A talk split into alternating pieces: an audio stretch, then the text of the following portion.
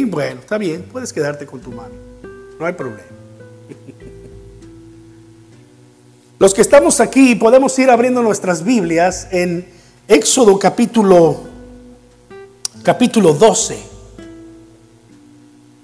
Hemos estado hablando acerca de las eh, plagas de, eh, eh, en Egipto, las plagas de Egipto.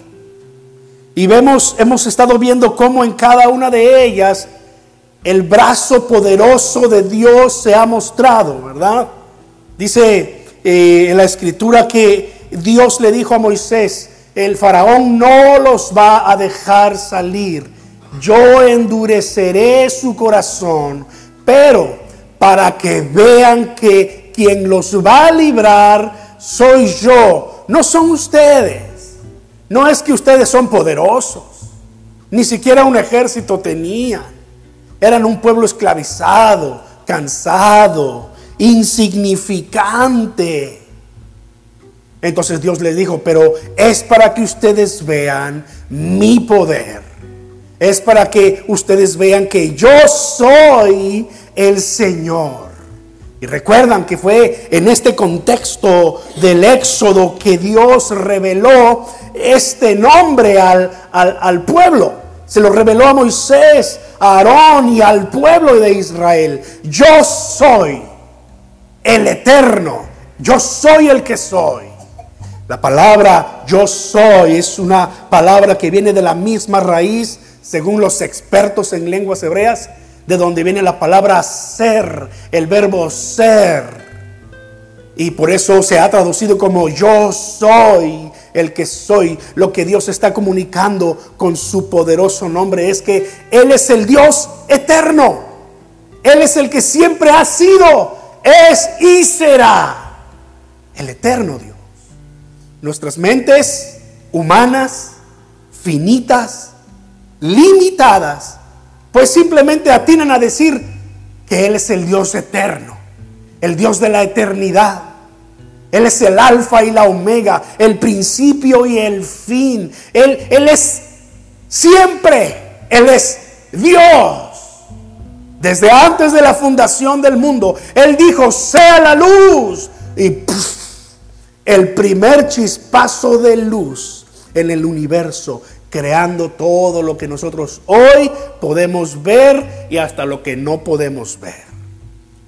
El ojo humano eh, a través de la tecnología ahora ha sido capaz de ver un poco más allá de nuestro planeta, de nuestro sistema solar, pero dicen los que saben que ni siquiera hemos explorado una cuarta parte de lo que se cree que hay en el universo. Él es Dios creador, el eterno Dios.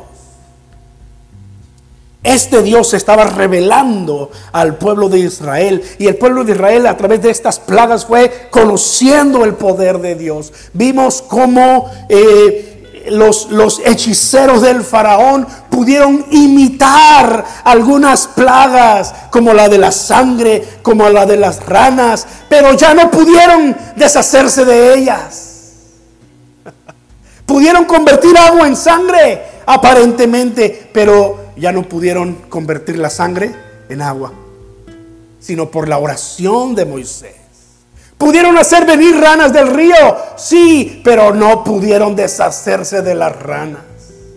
Y cuando Dios trajo la plaga de los, de los piojos, entonces los hechiceros de Faraón se rindieron ante la majestad de Dios, declarando, hey, no podemos eh, hacer piojos, no podemos con esto.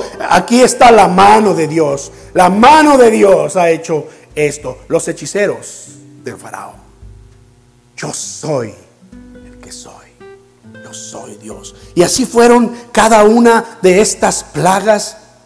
Y el faraón endurecía su corazón hasta que vino la última plaga. Y entendemos la naturaleza de Dios, entendemos cómo es Dios según la Biblia nos lo describe como el Dios eterno, el Dios todopoderoso, pero cuando vienen desgracias a la vida humana, como pueden ser guerras, atentados terroristas, qué tal eh, terremotos, la pandemia que nos acaba de azotar y que todavía nos está azotando, eh, y, otras desgracias más. Sí, podemos entender intelectualmente, podemos entender quizá eh, teológicamente que Dios es un Dios eterno, que Dios es un Dios soberano, que Dios es un Dios de amor, pero qué difícil es que usted y yo podamos razonar esto con la gente que está en medio del sufrimiento por todas estas cosas que ocurren en la vida. En esta décima plaga, la plaga conocida como la muerte de los primogénitos, vendría a ser la última y definitiva para doblegar el corazón del faraón, aunque sea por un momento, para dejar ir libre al pueblo. Y decimos aunque sea por un momento, porque cuando el pueblo de Israel hubo salido, el corazón del faraón volvió a ser endurecido y fue tras Israel, fue tras el pueblo de Dios. Hablaremos de eso después. Pero eh, con esta décima plaga, una terrible plaga, yo diría la más terrible de todas, Dios mostró todo su poder, su autoridad y le dio su juicio al faraón de una manera que faraón fue totalmente doblegado. Entonces, como no quería dejar ir al pueblo, Dios le dijo a Moisés, pues dile al faraón, voy a herir de muerte a todos los primogénitos de Egipto. No solamente de las familias, pero también de las bestias de los bueyes, de las vacas, de los caballos, de los asnos. Las bestias también sufrieron las consecuencias. Ahora uno dice, bueno, las bestias, claro, estamos hablando de aquellos eh, tres mil antes de Cristo, ¿verdad? En donde un animal de eso significaba el sustento, la subsistencia de una familia, etcétera. Pero está bien, entiendo cuando los bienes materiales o los animales se pierden, decimos se pueden recuperar. Pero cuando la vida humana está en juego, es algo que no es fácil de entender, no es fácil de superar. En esta décima plaga Dios decide tomar la vida de los primogénitos. La Biblia nos narra el detalle. ¿Se acuerdan la señal que Dios le dijo a los israelitas? Pinten en las puertas de la casa porque con la sangre del cordero inmolado, este cordero perfecto que estaba tipificando a Cristo Jesús. Hablamos de eso la semana pasada y la antepasada. Cuando eh, eh, el, enviado de Dios pasara por allí y vea las manchas de sangre en los dinteles y marcos de la puerta, pasará de largo. Pero donde no lo vea, allí entrará y herirá al primogénito. Y la Biblia nos dice específicamente aquí en, en, Éxodo capítulo 12, desde el primogénito de Faraón, vean el, el, versículo 29 que estoy leyendo, desde el primogénito de Faraón que se sentaba sobre su trono, hasta el primogénito del cautivo que estaba en la cárcel y todo primogénito de los animales. Y se levantó aquella noche Faraón, él y todos sus siervos y todos los egipcios. Y hubo gran clamor en Egipto porque no había casa donde no hubiese un muerto, excepto la casa de los hebreos, que habían sido obedientes en poner la sangre del cordero. Hermanos, este terrible juicio de Dios contra Faraón tiene para nosotros grandes enseñanzas. Quiero compartir por lo menos cuatro enseñanzas que yo creo que eh, eh, eh, nos van a afirmar en la fe y nos van a animar a que sigamos confiando en nuestro Dios. La primera enseñanza que derivamos de esta terrible décima plaga es que Dios es soberano. Dios es soberano. Nosotros no lo decimos quizás de esa manera, ¿verdad? Nosotros decimos que Dios es el rey de toda la tierra. Él es el rey de toda la tierra. Él es el Señor de la creación. Mire el Salmo 115, versículo 3. Salmo 115, versículo 3. Nuestro Dios está en los cielos. Todo lo que quiso, ha hecho. Nuestro Dios está en los cielos. Todo lo que quiso, ha hecho. La Biblia revela que Dios es un Dios soberano. Él tiene en su mano todas las cosas. No hay nada que escape al, señorío, a la soberanía de Dios. No hay nada que esté fuera de la voluntad de Dios. Uno puede decir, ¿dónde está Dios en medio del COVID-19? Nada de esto se ha salido de las manos de Dios. Y un día usted y yo vamos a saber a ciencia cierta si, si no es que eh, este COVID-19 fue parte del plan de Dios para traer juicio sobre un mundo pecador, sobre una iglesia que quizás está dormida y necesitaba despertar, sobre familias que estamos conformadas al mundo y necesitamos recordar que hay un Dios soberano a quien rendir cuentas. Algún día lo vamos a descubrir, pero nuestro Dios está en los cielos, todo lo que quiso ha hecho. Pásese a Isaías 40. Solamente voy a leer algunos versículos de Isaías 40 y creo que voy a tocar por ahí algunos del 41. Pero Isaías 40 describe a Dios como el que está sobre toda la creación del universo. Versos como el 13 y el 14 en Isaías 40. Mire cómo dice, hablando de Dios, ¿a quién pidió consejo para ser avisado? ¿Quién le enseñó el camino del juicio o le enseñó ciencia o le mostró la senda de la prudencia?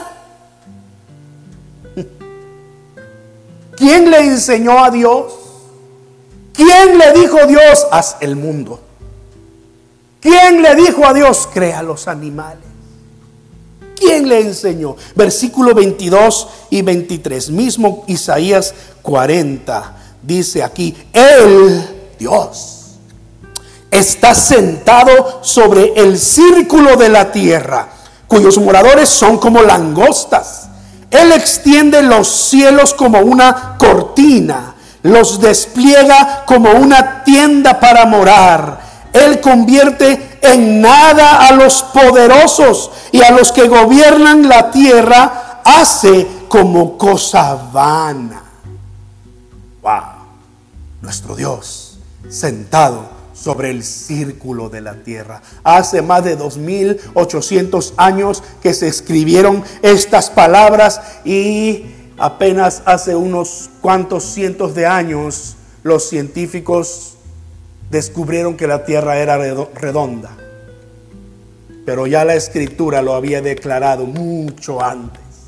Dios está sentado sobre el círculo de la tierra. ¿Qué es lo que está diciendo? Literalmente que Dios se sienta en la tierra.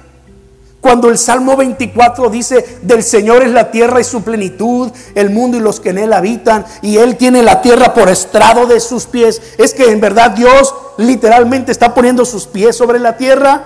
No, lo que está diciendo aquí es que nuestro Dios es soberano, que Él gobierna sobre toda la tierra, que no hay nada que escape a su dominio.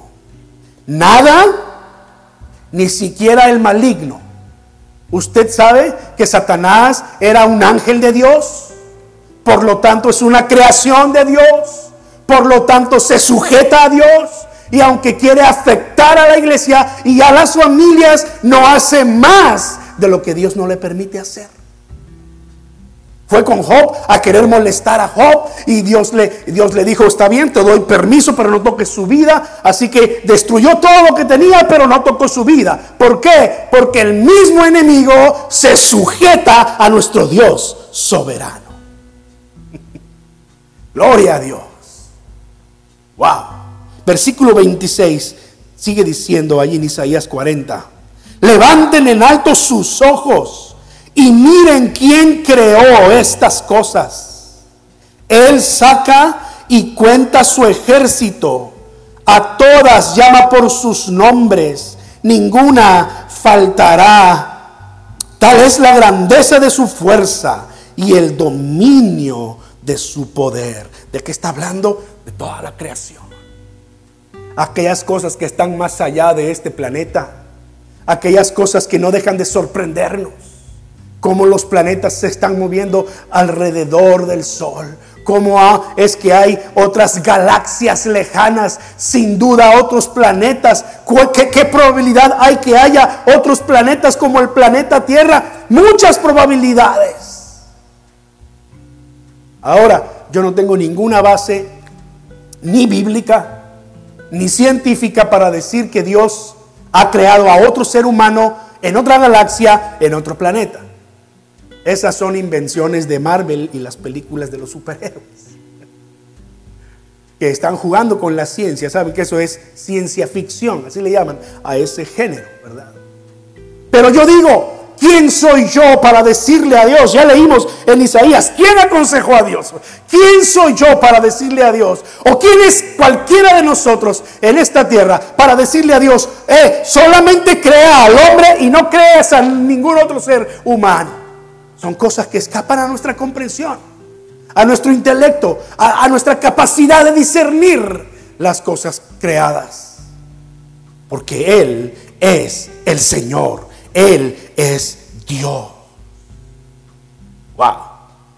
Mateo 28, 18 dijo entonces Jesucristo, usted conoce estas palabras, toda autoridad se me ha dado en el cielo y en la tierra.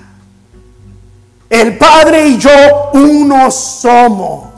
Toda autoridad se me ha dado en el cielo y en la tierra. Es decir, cuando usted y yo confesamos que Dios es nuestro Rey soberano, nuestro Señor, estamos diciendo que nos sometemos voluntariamente y de corazón a Él y sus propósitos. Amén. ¿Y cuántos de nosotros podemos decir, mi Dios es un Dios soberano y Él es mi Rey soberano. ¿Cuántos podemos decir?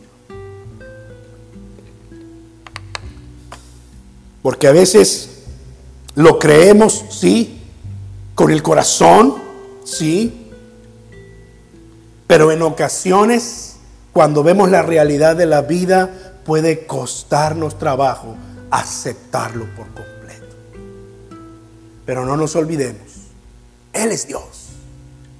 Y nosotros somos como langostas, dice la Escritura. Es decir, insignificantes en el sentido de grandeza y de poder y de majestuosidad. Pero me maravilla, como leímos el Salmo 113, que dice, ¿quién como el Señor nuestro Dios? Que se humilla para mirar en el cielo y en la tierra él levanta del polvo al pobre y al menesteroso lo levanta del muladar. Él hace habitar en familia a la estéril. Oh, nuestro Dios es un Dios misericordioso, hermanos.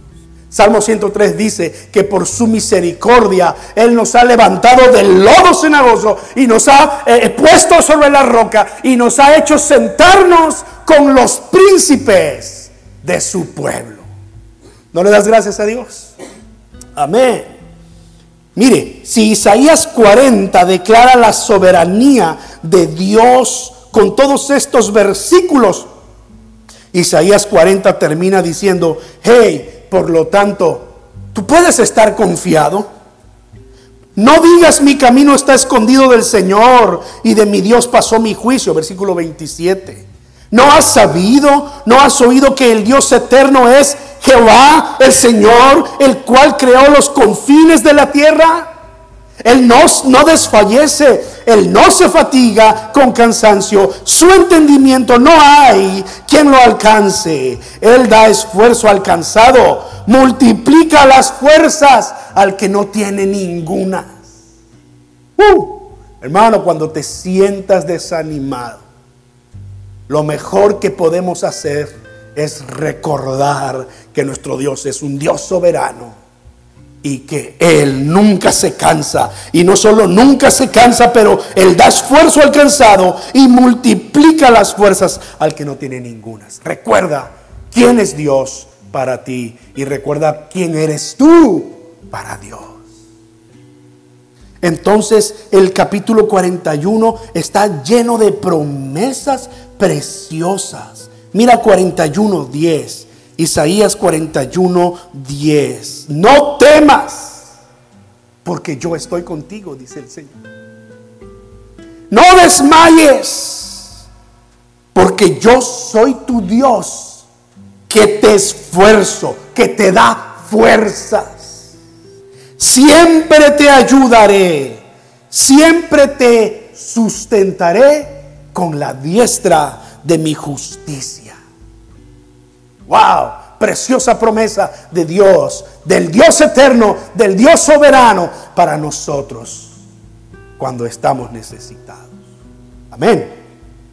Esa misma diestra con la que mostró su poder en Egipto, con aquellas plagas, es la misma diestra que nos restaura, que nos fortalece, que nos levanta, según su promesa. Mira el versículo 13 porque yo, el Señor, soy tu Dios, quien te sostiene de tu mano derecha y te dice, no temas, yo te ayudo, no temas. Y podría pasarme el resto del, tiempo hablando de estas eh, preciosas promesas de un Dios soberano, pero esto es suficiente para decir, confía en que Dios tiene tu vida en sus manos. Confía en lo que Dios está haciendo en este mundo. Nada se escapa a su voluntad. Porque si no, ya no sería Dios. Pero Él es Dios, el Dios eterno. Amén. Por lo tanto, esta décima plaga nos muestra la soberanía de Dios. Específicamente en la decisión de tomar la vida de los primogénitos de Egipto. Dios está mostrando su soberanía y nos está mostrando que Él es el Señor de la vida y de la muerte. Como Dios soberano, las escrituras declaran que Dios es el dador de la vida, pero también es el que tiene el poder para tomarla. De manera que lo creemos firmemente. Nadie vive o muere sin que sea la voluntad y el propósito de Dios. El Señor es el Señor de la vida y de la muerte. Deuteronomio 32, 39. Deuteronomio 32, 39. Dice así este versículo.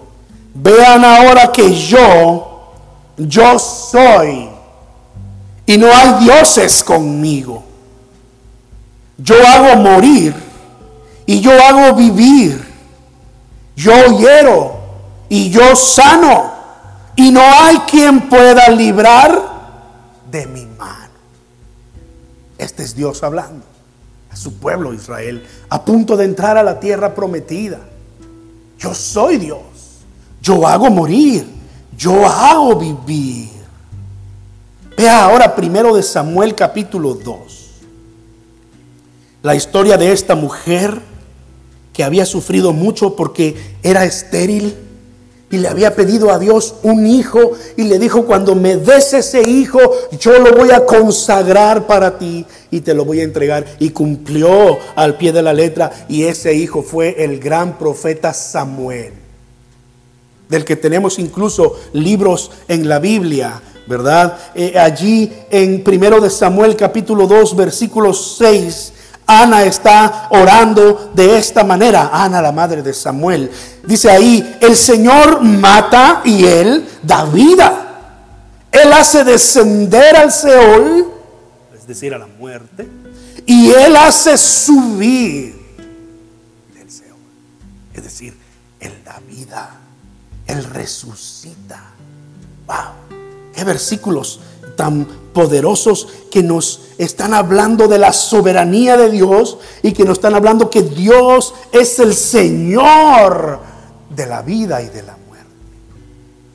Cuando Dios ha determinado tomar la vida de una persona, nos puede doler en el alma si es una persona cercana a nosotros. Pero Dios tiene razones, más allá de nuestro entendimiento. Nosotros nos quedamos en esta tierra sufriendo, nos duele y es normal. Pero Dios gana un gran guerrero. Dice la escritura que la muerte de los santos de Dios es de gran estima a sus ojos. ¿Cómo es esto? Hermanos, seamos fieles para que un día estemos en la presencia de Dios y le preguntemos, Señor, ¿qué, ¿qué, quisiste decir cuando que era de gran estima la muerte de tus santos? Por a mí de entrada se me ocurre pensar que ellos ya eh, fueron librados de todas las aflicciones y batallas que usted y yo todavía tenemos que pelear en esta tierra. Ya fueron librados. Ya pueden estar en la presencia de nuestro Dios. Y solamente esperando el tiempo, tiempo glorioso cuando Cristo venga por su iglesia y los que murieron en Cristo resuciten y entonces vayamos todos a morar al cielo por la eternidad. Porque aquel que tiene la vida eh, y la muerte en sus manos, que enferma y que sana, lo sigue haciendo aún. Él sigue teniendo control de la vida y la muerte en sus manos. Él permite la mortandad en este mundo. Y cuando Él dice, para, se para, porque Él es el Señor soberano.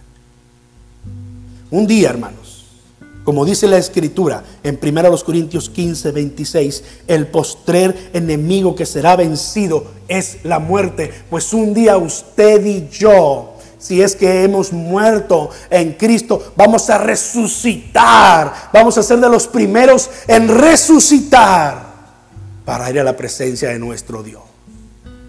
El postrer enemigo que será vencido es la muerte. Job era un hombre perfecto, justo, se atrevió a cuestionar a Dios por las pruebas que le estaban llegando a, a, su vida.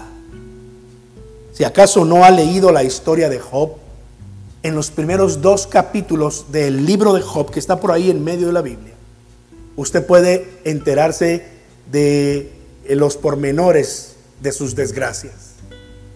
Siendo un hombre santo, perfecto, temeroso de Dios, apartado del mal Dios le da permiso al enemigo de ponerlo a prueba, ¿no? Perdió todo absolutamente. Y, y, en medio de su dolor se atrevió a cuestionar a Dios por las pruebas tan duras por las que estaba pasando. Y ahí aprendemos, hermanos, que en medio de nuestro dolor, en medio de nuestras angustias, cuando no entendemos las cosas, Dios nos ama tanto que nos permite quejarnos con Él. ¿Sabe usted que muchos de los salmos escritos por David este, son salmos de queja? ¿Cuántas veces David expresa en sus salmos, ¿hasta cuándo, Señor? O sea, eh, Señor, ¿me vas a seguir teniendo en esta miseria? ¿Hasta cuándo, Señor? En otros salmos David oraba todavía más allá y decía, Señor, líbrame de mis enemigos. Y sabes que el mal que están pensando hacer contra mí, ponlos contra ellos. Despedázalos, Señor. Y por ahí tenemos uno de los salmos más eh, sanguinarios, donde eh, el salmista expresa, ¿verdad? Perseguí a mis enemigos, los alcancé, los destruí, los atravesé. Recuerdo cuando estaba muy de moda en la alabanza y la adoración eh, los cánticos de guerra. Ya no están tan de moda, pero hace algunos 20, 30 años eh, eh, cánticos de guerra, guerra, pues guerra espiritual. Pues había un coro de este tipo, ¿no? Y nos daba risa a veces, las pocas veces que le llegamos a cantar, porque no sé, como que despertaba el guerrero que estaba en nosotros. Ojalá y para pelear en oración, ¿no? Pero no, cuando lo cantábamos, como que nos dábamos vuelo, ¿no? Y es que así decía: Perseguí a mis enemigos, los alcancé, los destruí, los atravesé, bajo los pies del Señor cayeron, no se levantarán más. wow. Y como esos, otros más. Salmos en donde David se queja como Job. Pero Dios pacientemente le respondió a Job. Y yo creo que voy a terminar con esta parte. Tengo dos puntos más que los voy a dejar para el próximo domingo. Pero mire cómo Dios pacientemente, vaya conmigo al libro de Job, capítulo 38 eh, en adelante. Dios pacientemente le responde a Job, dice la escritura en el versículo 1 del capítulo 38, desde un torbellino. Y le dice, ¿quién es, el, quién es ese que oscurece el consejo con palabras sin sabiduría? ¿Sabes que a veces somos de este tipo de personas? que queremos justificar todo lo que está pasando o, acusar a la persona, eh, tú estás mal, por algo te están viniendo todos estos problemas. ¿Verdad? ¿Qué es lo que hacían los amigos de Job cuando Job cuestionaba a Dios? Los amigos venían y le decían, es que tal vez pecaste, tal vez hiciste algo malo y, Dios te está castigando. No crecimos todos con esas eh, declaraciones de nuestros abuelos, a veces de nuestros padres, a veces hasta de la iglesia. Dios te va a castigar, Dios te está castigando. ¿Quién es ese que oscurece el consejo con palabras sin sabiduría? No, entiendes lo que está pasando. Jesús estaba en su ministerio y caminaba con sus discípulos y llegaron a cierto lugar y allí había un hombre cojo de nacimiento, más de 30 años, eh, eh, pidiendo limosna allí en ese lugar. y el hombre le dijo, Señor, ten misericordia de mí. Y, Jesús le dijo, bueno, ¿qué, ¿qué es lo que quieres? Señor, yo quiero caminar, Señor. Yo quiero caminar. Y los discípulos luego, luego, con las preguntas teológicas. Señor, ¿y quién pecó? ¿Este o sus padres? Porque eh, eh, haber nacido así, cojo y, este, o ciego, ¿qué, ¿qué, era? Un ciego, ¿no? Era un ciego. Ya estoy, ya estoy mezclando las historias, miren nada más. Qué bueno, Señor, perdóname por ser de estos que oscurecen el consejo. Era un ciego. Eh, Señor, ¿quién, ¿quién pecó? Este o sus padres, porque míralo, eh, eso es definitivo. Y las sabias palabras de nuestro Dios y Salvador Jesucristo. Juan capítulo 9 está allí. No es que pecó este o sus padres, no se trata de. Yo sé que los rabinos les han enseñado que las desgracias son consecuencia de los pecados. Yo sé que les han enseñado que Dios los está castigando por algo. No, no, no, no. ¿Sabes qué estaba diciendo Jesús allí? Dios es el Dios soberano. Dios es el Dios soberano. Él da vida y Él la quita. Él hiere y Él sana. No es que pecó Él o sus padres. Es que esto es así para que hoy la gloria de Dios se manifieste a todo. Entonces el Señor le devolvió la vista a este hombre Bartimeo, el ciego Bartimeo. Y entonces se levantó y andaba publicando por todas partes y los religiosos, luego, luego, como estos que oscurecen el consejo, ¿quién te sanó? Jesús de Nazaret. Y hasta llamaron a sus padres Y sus padres no quisieron meter las manos al fuego y dijeron, hey, este hombre ya tiene treinta y tantos años, ya es mayor de edad, ya puede responder. Porque sabía que lo iban a expulsar de la sinagoga igual que como lo iban a hacer con su hijo. Pero ¿qué está pasando allí? Dios está mostrando que Él es soberano. Que no es que te está castigando. Ahora sí, es cierto, a veces nuestros errores traen consecuencias y hay que llevar esas consecuencias hasta que se solucionen, ¿verdad? Pero cuando estamos en medio de sufrimientos, no se trata porque, porque tú pecaste. Era la situación de Job. Y Dios tranquilamente le dice, versículo 4, ¿dónde estabas tú cuando yo fundaba la tierra? Házmelo saber si tienes inteligencia. Wow. Miles de años atrás. Millones de años atrás, si usted quiere verlo desde esa perspectiva. Dios decía, sea la luz. Y le pregunta, ¿dónde estabas tú, cuando yo fundaba la tierra? Ya, miren, ya con esta pregunta lo desarmó por completo. ¿Dónde estabas tú cuando todas las cosas fueron creadas? No puedes responder. ¿Quién ordenó sus medidas de la tierra? No? ¿Quién extendió sobre ella cordel? ¿Sobre qué están fundadas sus bases? ¿Quién puso su piedra angular? Cuando alababan todas las estrellas del alba y se regocijaban todos los hijos de Dios.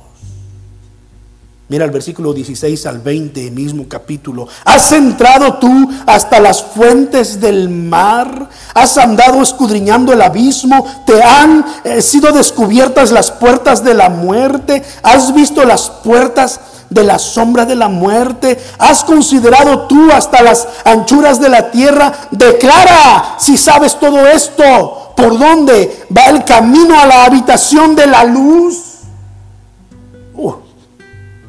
¿Y dónde está el lugar de las tinieblas? Para que lleves a sus límites y entiendas las sendas de su casa. ¿Dónde estabas tú cuando todo esto fue creado? Y de allí en adelante usted puede leer con toda calma capítulo 38, 39, versículo 13, versículo 19, capítulo 40, versículo 7 al 9. Voy a terminar con, con Job 41, 11.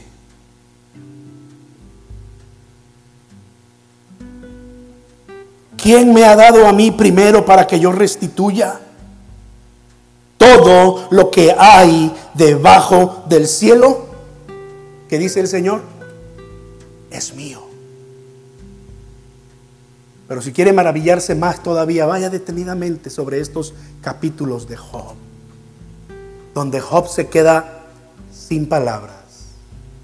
Y al final Job dice, Señor, perdóname. Me arrepiento en polvo y ceniza, porque hablaba de cosas que no entendía. Perdóname, Señor. Y el Señor bendijo a Job le restituyó lo que había perdido, le triplicó, cuadruplicó toda su fortuna. Porque Dios hiere, pero también sana. ¿Quién me restituyó primero? ¿Quién me dio para que yo restituya? Porque todo lo que hay es mío. Él es el Dios soberano. Tiene la vida y la muerte en sus manos. Nada pasa sin la voluntad de Dios. Así que usted y yo, hermanos, podemos hacer por lo menos dos cosas. Las primeras, la primera de ellas es humillarnos bajo su poderosa mano. Pero la segunda de ellas es reconocerlo en nuestra vida. Amén. Decirle, Señor, en medio de todas las cosas que pasan, yo voy a confiar en ti.